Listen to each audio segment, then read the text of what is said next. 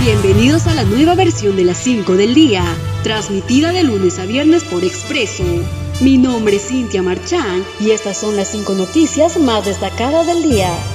Fiscalía establece un plazo de 8 meses para investigación por caso Lomas de Hilo a Martín Vizcarra. La Fiscalía Supraprovincial Anticorrupción dispuso la investigación preliminar por un plazo de ocho meses por el supuesto pago de un millón de soles por representantes del consorcio Brain Sastaldi al jefe de Estado Martín Vizcarra a fines del año 2013 para resultar favorecidos con la buena pro por la obra Lomas de Hilo, cuando Vizcarra era gobernador regional de Moquegua. Bancada del Frente Amplio solicitó la vacancia presidencial. Mediante comunicado, los representantes del Frente Amplio han decidido por mayoría solicitar la vacancia del presidente Martín Vizcarra tras la difusión de los testimonios de tres aspirantes a colaboradores eficaces que relacionan al jefe de Estado con el presunto pago de 1.300.000 soles cuando era gobernador regional de Moquegua. Citan al presidente electo de Bolivia por caso Martín Vizcarra. El fiscal supraprovincial Elmer Chirre Castillo programó 57 diligencias de investigación a fin de aclarar los presuntos actos de corrupción en el caso Lomas de Hilo, que involucraría al presidente Martín Vizcarra.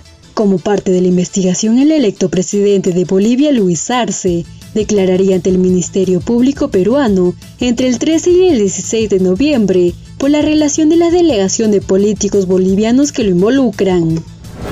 Reino Unido planea infectar a voluntarios con COVID-19 para probar sus vacunas. El Reino Unido planea un estudio para conocer la efectividad de vacunas contra la COVID-19, en el que se infectaría deliberadamente con el virus en un entorno controlado a voluntarios inmunizados. Se espera que las pruebas conocidas como de desafío humano y auspiciadas por el gobierno británico empiecen en enero próximo y en que ellas participen 90 voluntarios sanos de entre 18 y 30 años, a los que se les suministrará previamente una vacuna candidata.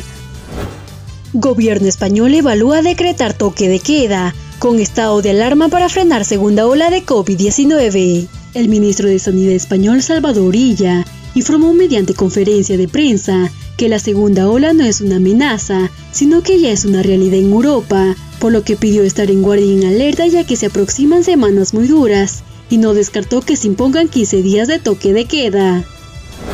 Estas fueron las 5 del día. Nos encontramos en una próxima edición.